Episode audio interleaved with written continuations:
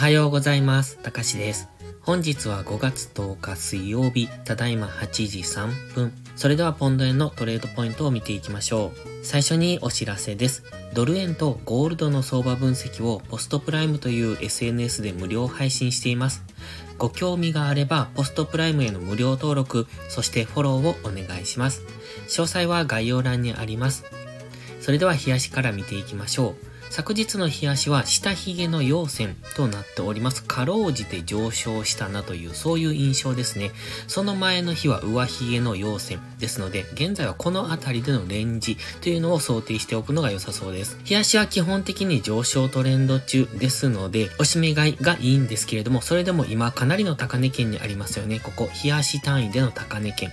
週足での高値圏でもありますので、現在地からどんどん上昇を追いかけていくというよりは、基本本的にはおしめ買いなんですが、利益が乗れば利確していくっていうのがいいと思います。ストキャスティクスは方向感なく動いてます。ただ気になるのが1点ありまして、過去のゴールデンクロスなんですが、4月の7日付近でのゴールデンクロス、そして4月の26日付近でのゴールデンクロス。今回も近いところまで下落してきて、ゴールデンクロスはしてきたんですけれども、そこからの上昇が弱いですよね。ということは、4月の7日付近からの上昇とか、4月の27日付近からの上昇というようなチャートの動きは今回は期待できない可能性が高いなと考えます。マクディは方向感がありません。え完全に上昇モメンタムは消えてしまっておりますので、このままじりじりと横ばいを続けると、ここからダイバージェンスという感じで、ここからの下落になっていきますので、それは注意ですね。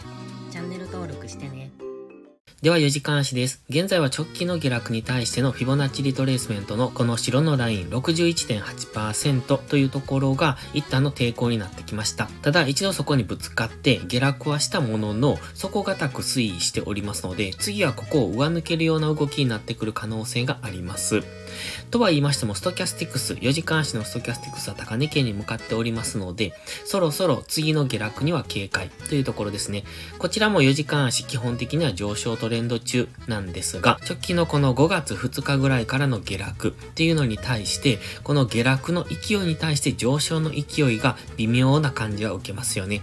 ですので、この下落の勢いに対して上昇の勢いが弱い時っていうのは、基本的にはここからの上昇を期待するのではなく、次の下落にいつつながるのかっていうところを見ておくのがいいと思います。もちろん直近の最高値172円付近まで上昇する可能性もあるんですが、ストキャスティクスが高値圏に入ってきたところでは次の下落に入っていきますので、そこでどうなるか。現在地付近でレンジになるのであれば、GMMA が横ばいになってきますので、その場合はそこからの下落につながると考えるのがいいですね。まずは直近高値の171円ぐらいを上抜けられるかどうか、そこを上抜けられないのであれば、ここからの下落をイメージする。そこを上抜けてきた場合は一旦の上昇するとは思いますが、そこについていくのはあまり優位性がありませんので、様子見がいいのかなと、次の下落のタイミングを伺っていくのがいいと思われます。では次は1時間足です。1時間足はフィボナッチリトレースメントを引いてます。直近の上昇に当ててるんですが、その38.2%というところを昨日一度試しに行ってそこからの上昇となっております。昨日の夕方の投稿でもお話ししてましたが、